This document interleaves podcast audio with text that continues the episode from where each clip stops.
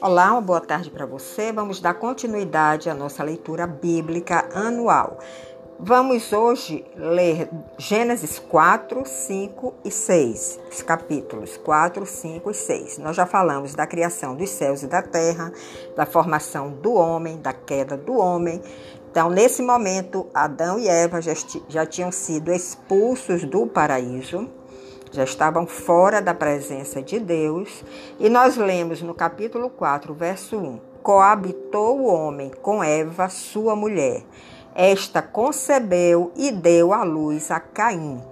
Então disse: Adquiri um varão com o auxílio do Senhor. Veja que eles aí já estão fora da, da comunhão com Deus. Mas mesmo assim, Eva se expressa desta forma adquiriam o varão com auxílio do Senhor.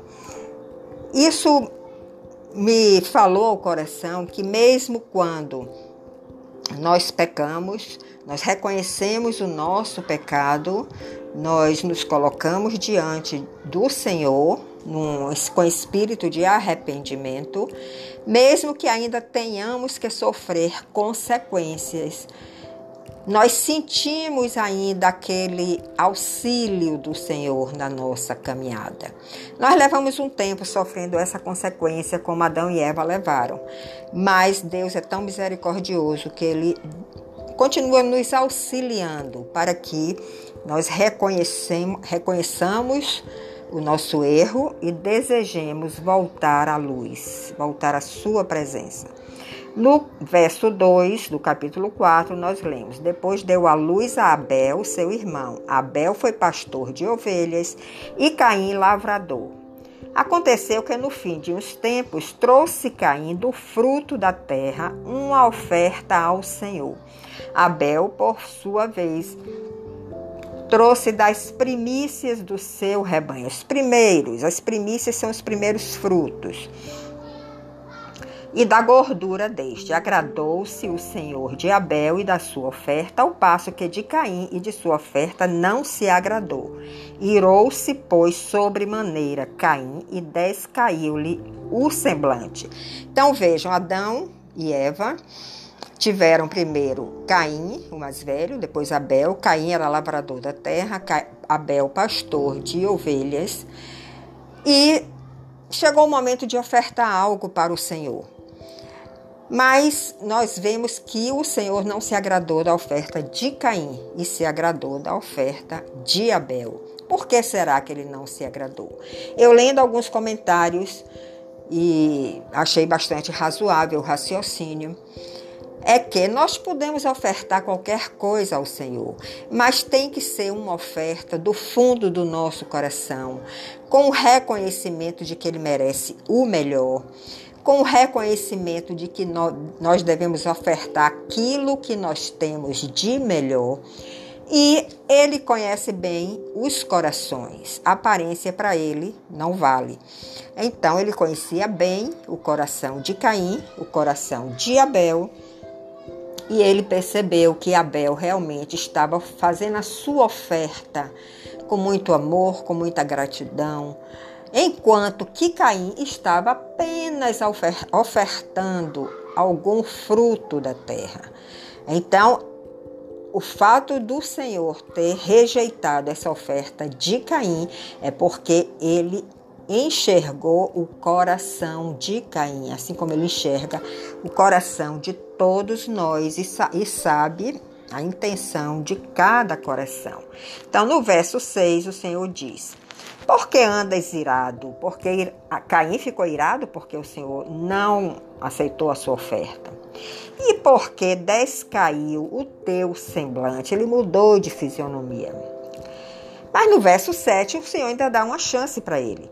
Se procederes bem, não é certo que será aceito. Por aí nós vemos que o procedimento de Caim não agradava ao Senhor.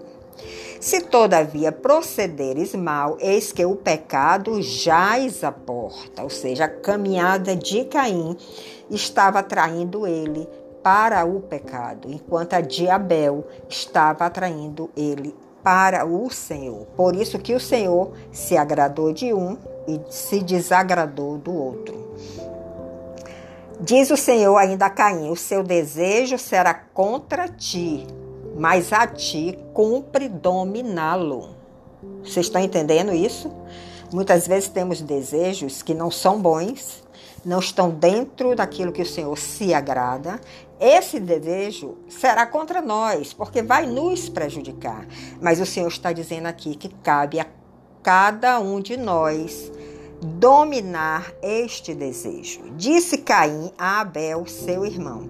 Vamos ao campo. Estando eles no campo, sucedeu que se levantou Caim contra Abel, seu irmão, e o matou. Então, nós vemos aí realmente que a natureza de Caim era uma natureza má. Ele tinha inveja de Abel, porque Abel tinha uma comunhão com o Senhor.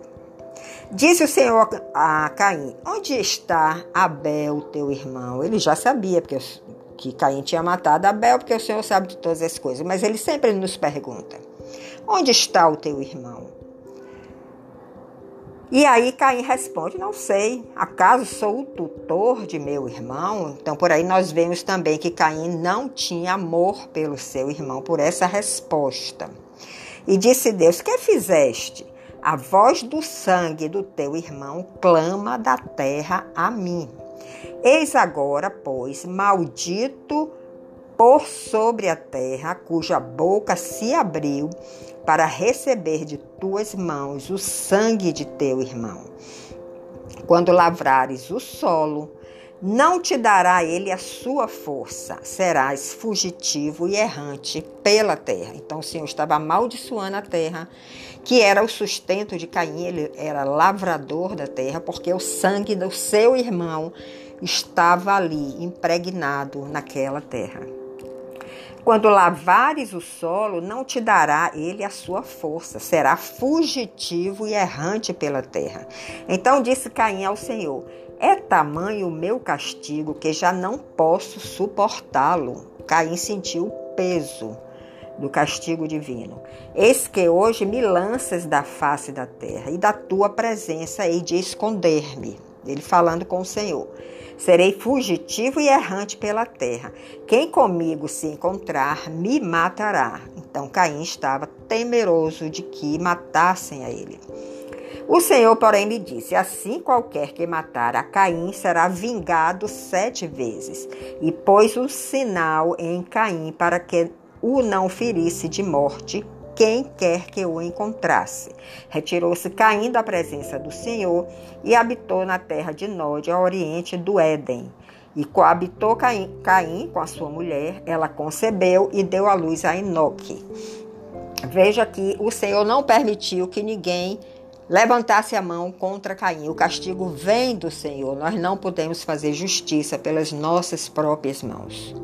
Caim edificou uma cidade e lhe chamou Enoque o nome do seu filho. Então Caim começou a, a gerar uma descendência nessa linhagem maligna e edificou cidades e foram nascendo filhos e filhos. Então este capítulo 4 fala exatamente dessa geração, dessa linhagem maligna que Caim, Caim gerou depois do assassinato, que, do homicídio que ele cometeu e dele ter saído da presença de Deus. Então nós vemos aí verso 18, 19 e 20, está se falando dessa descendência 22 até o 24. No 25, nós lemos: Tornou Adão a coabitar com sua mulher, e ela deu à luz a um filho, a quem pôs o nome de Sete, porque disse ela: Deus me concedeu outro descendente em lugar de Abel, que Caim matou. Então veja a dor que Adão e Eva passaram diante dessa tragédia.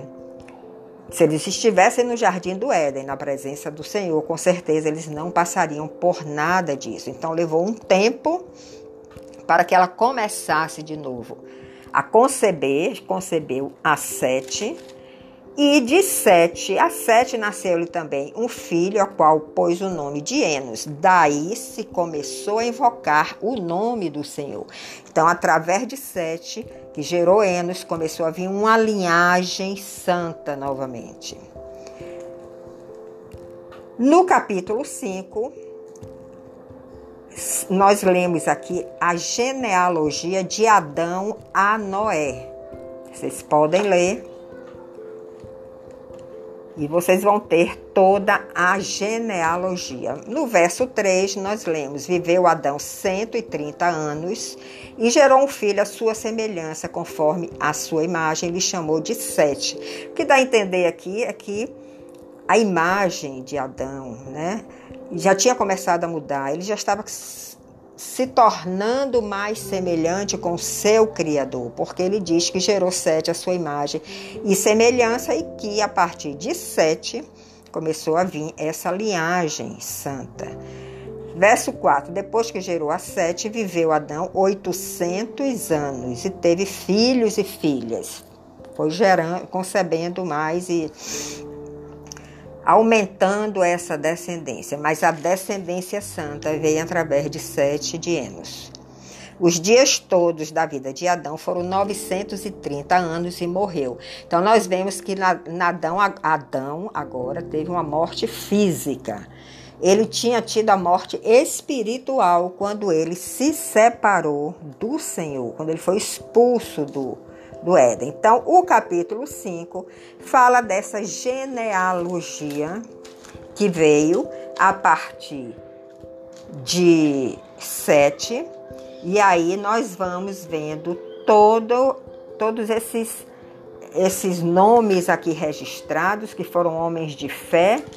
Por exemplo, no verso 21, fala de Enoque, que viveu 65 anos e gerou Matusalém, andou Enoque com Deus e depois gerou, que gerou a Matusalém, viveu 300 anos e teve filhos e filhas. Então, Enoque andou com Deus. Ele andou 65 anos ainda sem essa comunhão, mas a partir daí, depois que ele gerou Metusalém, que foi o homem mais que teve mais longevidade, na história, os anos dele foram 969 anos. Foi o homem que viveu mais. Enoque foi arrebatado pelo Senhor, porque ele começou a andar tão perto do Senhor que para ele não interessava mais nada. Então o Senhor arrebatou Enoque. Enoque não experimentou a morte, como também o profeta Elias não experimentou a morte física. No verso 24, nós lemos: Andou Enoque com Deus e já não era, porque Deus o tomou para si, ou seja, Deus arrebatou Enoque para ele. Matusalém viveu 187 anos, gerou a Lameque. Lameque, é, depois de que gerou a Lameque, viveu Matusalém 708 e 82 anos, teve filhos e filhas. Lameque, então, viveu 182 anos e gerou um filho que lhe pôs o nome de Noé, dizendo: Este nos consolará dos nossos trabalhos e das fadigas de nossas mãos. Então veio toda uma esperança quando Noé foi gerado por Lameque. E Noé no capítulo 6 começa a história de Noé, que eu vou gravar em outro áudio, e nós vamos ver então que Noé gerou três filhos, Sem, Cã e Jafé. E nas, no, no capítulo 6 nós vamos conhecer a história de Noé, a partir do capítulo 6. Então, no próximo áudio, estaremos gravando o capítulo 6. Até breve.